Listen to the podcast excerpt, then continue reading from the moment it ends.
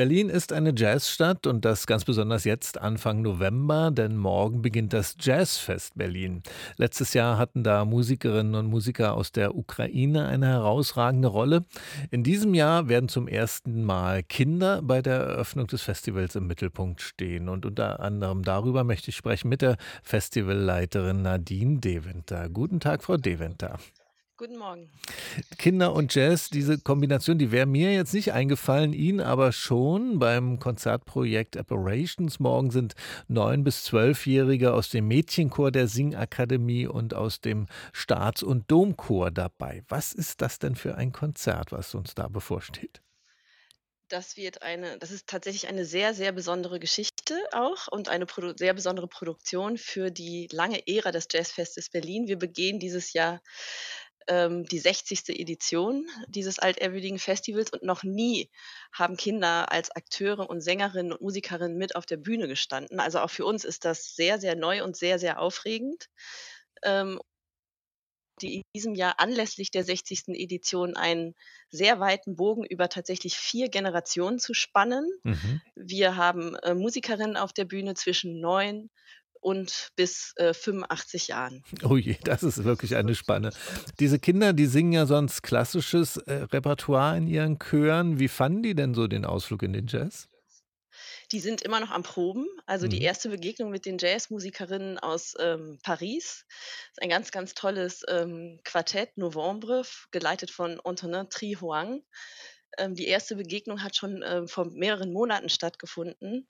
Ich habe dann die Chorleiterin der beiden genannten Chöre, die Sie äh, gerade schon vorgestellt hatten, mhm. mit den Musikern ähm, aus Paris in Verbindung gesetzt, sodass ähm, also es die ersten Begegnungen schon äh, im August und Oktober gab zwischen den Musikern und den Kindern. Und jetzt in der zweiten Herbstferienwoche wird hier seit und das ist eine sehr schöne Begegnung. Sie haben es gesagt, die Kinder sind äh, vor allem klassisch geschult und begegnen jetzt einem Jazz, äh, einem improvisierenden Jazzquartett, was mit seinem Projekt Apparition, mhm. da geht es um Auftauchen und Verschwinden. Das ist wie so eine Spielanordnung. Die äh, musikalische Besetzung setzt sich zusammen aus drei musikalischen Einheiten. Das ist das ähm, Jazzquartett. Dann gibt es noch drei Celli, und ein Trio um eine Sängerin herum, das eher elektronisch ausgerichtet ist.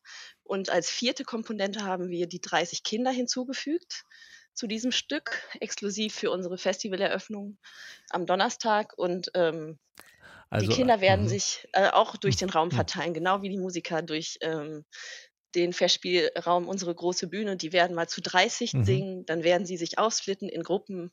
Es hat, gibt ein aufwendiges Ton- und Lichtkonzept. Also wir sind sehr, sehr gespannt, was da auf uns zukommt. Und ein die Proben sehr, laufen. Sehr, sehr besonders wird das auf jeden Fall sein. Das hört man schon heraus. Wir haben so ein paar Aussetzer bei unserer Verbindung. Ich hoffe, das wird uns jetzt, die Verbindung wird bestehen bleiben. Also sehr besondere Eröffnung jetzt für das Jazzfest in diesem Jahr. Sie haben ja schon die 60-jährige Geschichte angesprochen, Frau Deventer, und in einem anderen Interview schon gesagt, dass diese Geschichte, die 60 Jahre in diesem Jahr beim Jazzfest besonders wichtig werden sollen. Wie denn? Was machen Sie da? Zur Geschichte des Jazzfestes? Also das ist ein bisschen komplizierter. Das Jazzfest wurde 1964 gegründet und den 60-jährigen Geburtstag, den feiern wir nächstes Jahr, 2024. Wir feiern aber dieses Jahr schon mal die 60. Edition. Da muss man so ein bisschen differenzieren. Mhm. Und da war einfach unsere Idee sozusagen, über vier Generationen hinweg Künstlerinnen auf die Bühne zu, äh, einzuladen und zu repräsentieren. Also auch Akteure und Akteurinnen, die sechs Jahrzehnte lang Musikgeschichte schreiben und prägen und Subgenres des Jazz erfunden haben, wie den Free Jazz und so weiter. Die werden wir hier erleben. Gleichzeitig haben wir 230 Künstler aus über 20 Nationen, die äh, anreisen, viele Berliner Musikerinnen, viele Produktionen, die neu entstehen und geprobt werden. Fünf, sechs äh, Proben haben wir dieses Jahr neben äh, dem Eröffnungsstück Apparition ähm, geführt.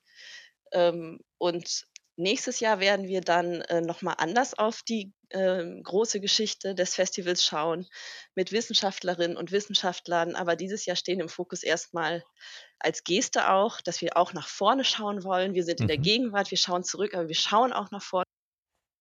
Und 60 Kinder beim diesjährigen Jazzfest haben werden. Es sind die 30 genannten Chorkinder. Und dann haben wir erstmalig jetzt auch in der zweiten Herbstferienwoche in Berlin 30 Kinder eingeladen, die ähm, bei unserem ersten Jazzfest Improcamp teilnehmen. Den ganzen Tag von 10 bis 16 Uhr mit Musikerinnen, mit Tänzern, mit Malern und ähm, Choreografen in die Kunst der Improvisation eingeführt werden. Die dürfen hinter die Kulissen des Theaters hier, des Hauses der Berliner Festspiele schauen. Die treffen mhm. auf Musikerinnen ähm, des, des Festivals, wie zum Beispiel Akita Kase und Alexander von Schlippenbach. Das ist hier eine ganz besondere Atmosphäre gerade schon bei uns. Das Jazzfest Berlin 2023, unter anderem mit 60 Kindern, wie wir gerade gehört haben. Am Donnerstag geht's los, am Samstag werden wir von 20 Uhr an live mehrere Konzerte des Festivals übertragen und danach senden wir dann von Mitternacht bis 6 Uhr früh die ARD Jazznacht hier aus unserem Studio. Nadine Deventer leitet dieses Festival. Vielen Dank fürs Gespräch.